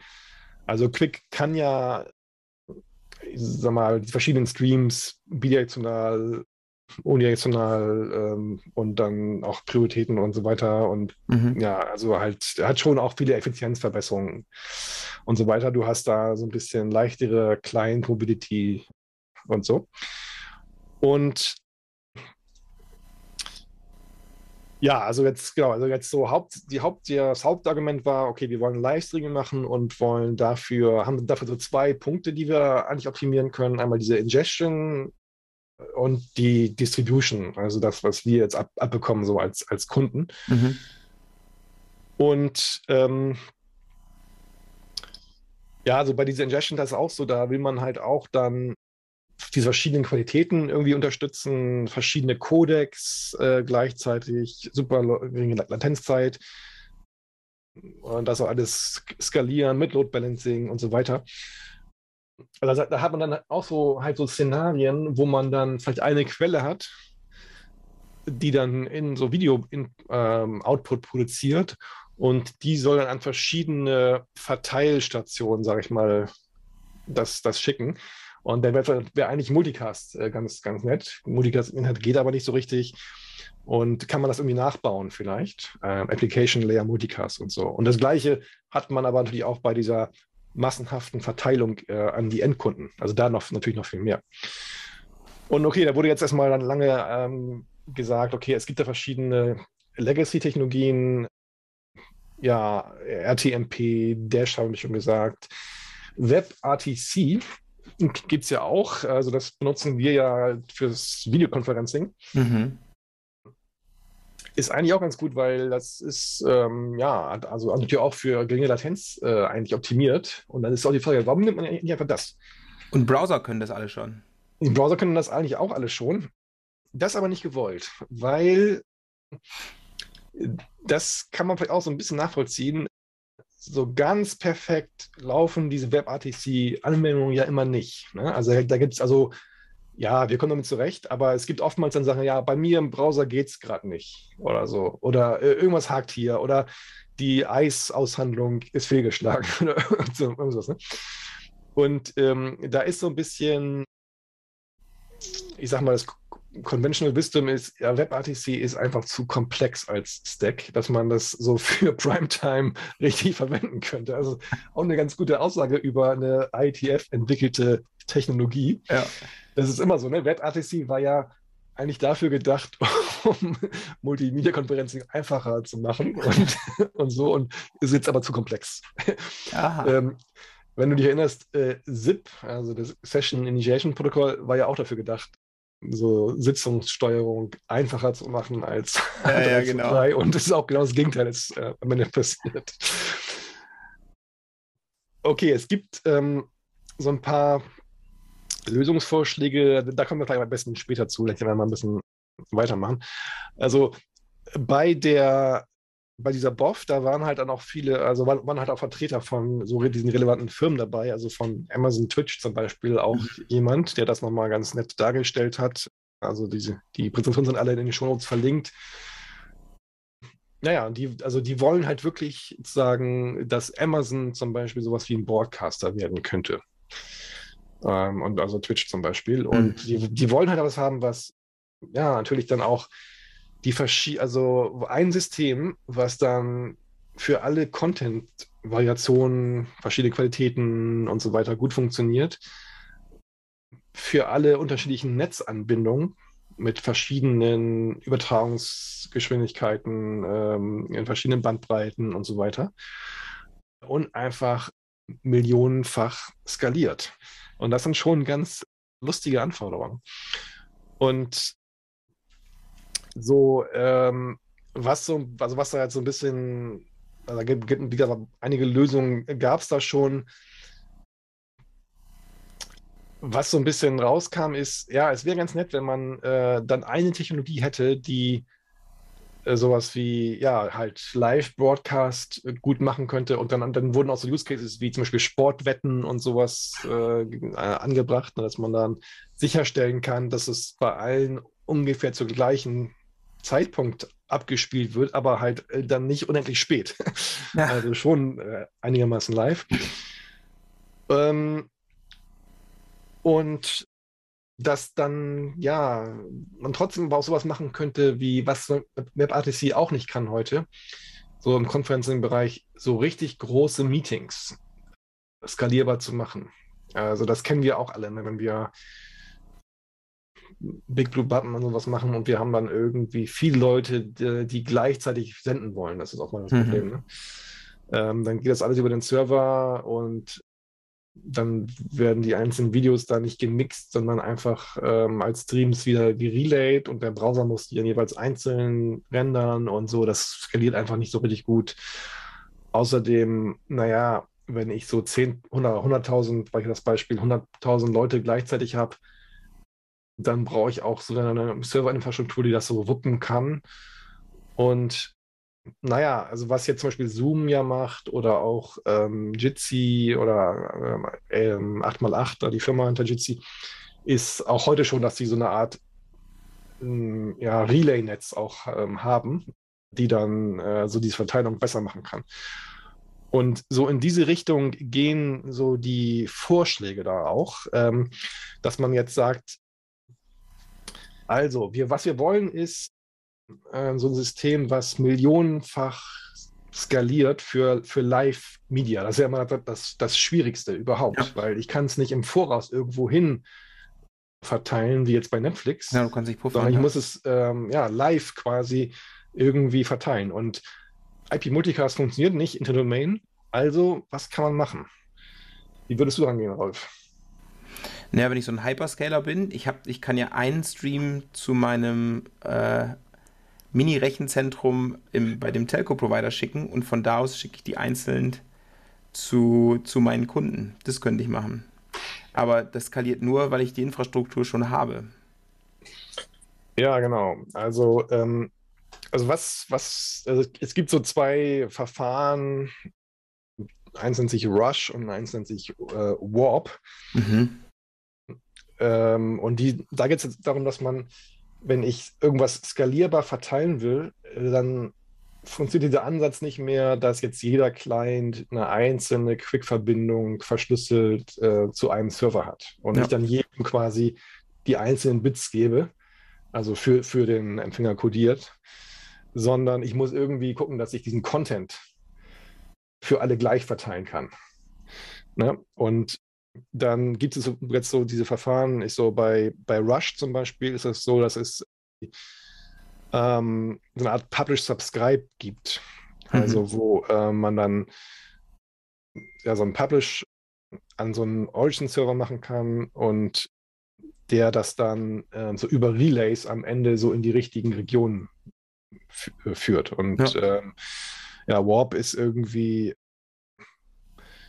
so, dass dann, okay, bei, bei, diesem, bei der Warp-Variante, da pusht der Server dann die Video-Chunks über Quick zu den, zu den einzelnen Empfängern. Und das soll dann über Relays funktionieren. Und zwar, dann kann man sich so vorstellen, man hat so ein Netz aus Relays, die dann so ähnlich wie so ein Multicast-Verteilbaum den Ja, genau, du schickst es zu deinem kleinen Rechenzentrum, was du eh schon hast, als Hyperscaler und von da aus geht es zu den Kunden. Genau. Das heißt, die, also eigentlich hat man also das Konzept, man hat sowas wie Content Chunks, die haben alle den, also die, also ein Content Chunk hat immer einen Namen und, und den kann dann können alle verwenden, um den mhm. anzufragen oder in diesem Kanal, sag ich mal, was zu subscriben. Und dann wird quasi Zustand in diesen Relays aufgebaut. Ähm, und wenn so ein Relay jetzt, ich sag mal, zehn Subscriber zu einem Kanal, Anführungszeichen, hat, dann wird halt diese Subscription an den nächsthöheren Relay weitergereicht.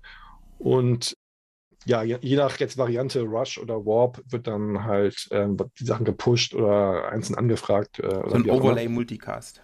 Es ist Overlay Multicast, äh, das ist Content-basiertes Overlay äh, mhm. Multicast. Genau. Genau. Das, das mhm. ist jetzt so, äh, so ein bisschen wohl der Ansatz. Und das, am Ende hat man dann so ein, ja, so ein Overlay-Netz, wo es dann individuelle Quick-Verbindungen gibt, also vom Client zum Relay und dann vom Relay zum nächsten Relay äh, äh, und so weiter. Und ja, das kann man auch mal so ein bisschen diskutieren, wurde natürlich auch diskutiert. Und so erstmal war die Frage, ja, sollte sich jetzt die ITF was überhaupt angucken als Problem? Und wenn ja, worauf sollten wir uns fokussieren? Also ich habe ja vorhin diese Ingestion-Geschichten angeguckt. Ähm, da war so ein bisschen das Feedback, ja, wahrscheinlich, das kann man machen, aber es lohnt sich wahrscheinlich mehr, sich auf die Distribution, also auf die Verteilung an die Kundenseite zu kümmern, weil da ist einfach mehr Geld mit zu verdienen. Da hat man auch diese Skalierbarkeitsprobleme natürlich viel dringender ja, äh, und dann so zu diesen Lösungsvorschlägen und auch zur Diskussion jetzt WebRTC ja oder nein. Also WebRTC wird insgesamt äh, als unbrauchbar und zu komplex betrachtet. Und deswegen, genau, ist der Vorschlag, wir brauchen ein New Media Distribution Protokoll, Das soll dieses Application der Multicast da abbilden, mhm. soll aber auch Unicast natürlich können.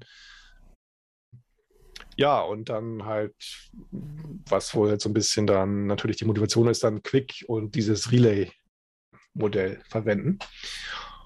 Und da gab es dann auch schon so ein bisschen eine weitere Diskussion, so weil wenn man das jetzt macht, äh, wir haben ja auch schon in, äh, für, für einer früheren Episode über Zentralisierung äh, gesprochen. Ne? Wenn man das jetzt macht, ähm, dann läuft man natürlich Gefahr, dass man jetzt diese ganze Infrastruktur noch weiter in Richtung Hypergiants zentralisiert, weil am Ende werden es nur so ein paar Firmen sein, die es sich leisten können, weltweit so ein Relay-Netz zu betreiben. Weil natürlich, genau. wenn ich das mache, dann will ich auch nicht viele Leute erreichen können und nicht nur in einer Stadt oder sowas. Ja, vor allem, es wird nur zwei oder maximal drei geben, die das öffentlich zugänglich machen. Genau, und dann, genau, und äh, genau, und dann, genau, das, das, das wird da jeweils erstmal so proprietäre Varianten dann geben und ähm, die werden, genau, die, ob die sich überhaupt öffnen, ist, ist, eine, ist eine Frage, die ist nicht geklärt. Und ähm, weil zum Beispiel, wenn jetzt Amazon so, ein, so, eine Infrastruktur hätte, weil das sind ja wahrscheinlich die ersten, die das ausbauen würden, naja, das machen die natürlich, um den Content, den sie selbst vorher lizenziert haben, dadurch genau. zu verteilen und äh, nichts anderes. Und also da, da gab es diese Frage nach oder diese Anmerkung in Richtung Zentralisierung, die kam da auch und ich finde sie auch berechtigt. Mhm.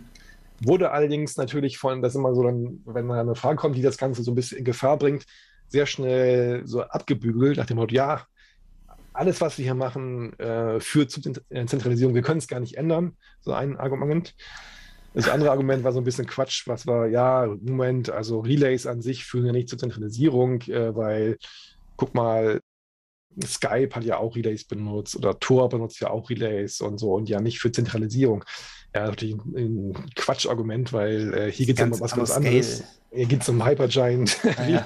Also, aber solche Argumente, das ist halt auch typisch so ein ähm, Beispiel, so wie, wie die Diskussion so in diesen Standards hm. Kontexten dann funktioniert. Da werden einfach mal so ganz schnell irgendwelche Argumente aufgefahren, um so kritische Fragen so im Keim zu ersticken. Und ähm, ich denke, das ist die Frage, wird nochmal wieder aufkommen. So. Wie ist denn das mit Congestion Control? Also, du hast ja das Problem, wenn dir ein Paket flöten geht und Quick ist zuverlässig, dass äh, zumindest der Stream, wo das Paket verloren gegangen ist, erstmal blockiert, bis das Paket neu übertragen wurde. Und das kannst du bei Live ja nicht verwenden. Also, das ist ja tot für Live. Ja, du kannst ja, ne, du kannst bei Quick ja unterschiedliche Streams äh, betreiben und ähm, das, ähm, also du musst ja, du musst nicht zuverlässigen Transport äh, machen. Also ah, okay. das heißt, du, das wird alle, da wird einfach Congestion Control ausgeschaltet, fertig ist. Okay, genau, also Congestion Control ist das eine und äh, Retransmissions ist das andere. Genau. Und Congestion Control, ähm, ja, das ist, ich glaube, das, das kann man, kann man nicht kann man nicht ausschalten in dem Sinne. Also es wäre wär ein bisschen, weil gerade für solche Anwendungen, die ja auch Last definieren, äh, kreieren. Ja, aber du hast jetzt das Problem, sagen wir mal, der Ingestion Point schickt es an einen Relay. Mhm. Und der, äh, das irgendwie Congestion und da muss es runterfahren auf die Hälfte. Dann geht die Hälfte deiner, also wenn du dann nicht mehr 4K schaffst, ne, dann hast mhm. du natürlich ein Problem irgendwie. Ja. Also, ich glaube, was sein könnte, ist, dass man am Ende ähm, ja schon sowas ähnliches wie Dash macht oder so. Ne? Also man feststellt, man hat Probleme, äh, dann fragt man nach einer anderen äh, Qualitätsstufe. Hm. Und gut, das müssen, die müssen dann die Relays natürlich auch cachen oder besorgen können, sag ich mal. Ja. Das kann, kann schon sein. Also ja, ja, genau. Also solche Dinge lassen sich auch mal sehr gut aufmalen und so weiter. Und wie das dann zusammenspielt alles und sich dann wirklich verhält, ähm, das ist mal eine ganz andere Frage. Also das, gibt, das kann ja auch so aus ja, diesen Information Networking Systemen, wo man sagt, ja, hat man ja auch so Caching im Netz und so. Und dann, ja, mhm. eigentlich ist das ja super, weil dadurch hat man weniger Last und dann tendenziell geringere Latenzzeiten. Stimmt auch alles. Nur ähm, wenn dann einige Pakete gecached und andere nicht, dann, hab, dann variiert die Latenz andauernd, was ja normalerweise so, so Senderatenkontrolle irgendwie durcheinander bringt. Dann also ja. weiß man nicht so, was ist die Latenz wirklich, was ist die Performance wirklich und so. Ja. Und solche Dinge werden da sicherlich auch eine Rolle spielen. Also, das war zu früh wahrscheinlich auch für die Diskussion, oder? Genau, das war zu früh. Auf der anderen Seite, gut, man muss sich mal äh, diese Protokolle hier, Rush und Warp, die es da ja offenbar schon gibt, ähm, ja. Angucken. Also die sind halt wohl so, dass die ja so, so aus so einem Dash-Kontext kommen, also ähm, und auch so diese Formate so dann teilweise unterstützen. Mhm. Ich kannte die jetzt ehrlich gesagt noch nicht so im Detail, ähm, aber so, ich denke mal, was passieren könnte, ist bei Mock, dass wenn das jetzt, also das war jetzt noch keine Entscheidung so, aber dass, wenn da was gemacht wird, dann würde sich das an Rush oder Warp orientieren. Und äh, wie ist man da verblieben? Also kommen die jetzt, die werden ja nochmal kommen. Also wenn das, wenn das von Amazon und Google etc. getrieben das wird noch, Genau, das wird jetzt weiter so diskutiert werden, also offline natürlich. Ja. Ähm, und dann äh, beim nächsten Mal nochmal oder demnächst nochmal noch mal kommen. Ja. Und ähm, naja, so jetzt kann man natürlich, wenn man das so weiter diskutiert, ähm, sagen, hm, also das ist jetzt,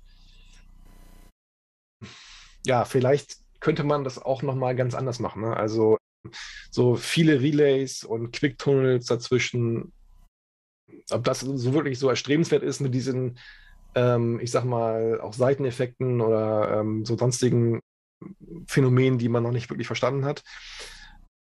Also hier Ted Hardy, kennst du ja auch, ne? Weil, ja. von Google, ehemaliger IAB-Chair, äh, meinte so, ja, also eigentlich geht es hier um Content Naming, Content Security und Application Layer Multicast. Und dann will man dazu noch ein Protokoll haben, was sowohl Multicast und Unicast äh, unterstützt. Mhm. Und ich meine, das ist natürlich so, so, eine, so ein Konzept erstmal grundsätzlich, was jetzt äh, ziemlich genau das beschreibt, was ICN, also Information mhm. Networking, eigentlich macht, ja. äh, halt auf Paketebene. Und von daher ist es mal ganz interessant. Also, wenn man jetzt das mal vergleicht, wenn wir jetzt erstmal annehmen, okay, es muss unbedingt Quick sein, dann würde man sagen, also eigentlich bauen die sowas nach wie ICN nur als Quick-Overlay. Ja. Ähm, also, weil auch so diese, diese Pub-Sub-Geschichten und dieses Receiver-driven äh, Verfahren und so. Und ähm, dann könnte man schon die Frage stellen, ja, müssen das eigentlich überhaupt Relays sein? Äh, oder könnte man das einfach auch so ein bisschen äh, effizienter machen, leichtgewichtiger und äh, eben äh, so ein bisschen so die Erfahrungen, die bei ICN vielleicht gemacht worden sind.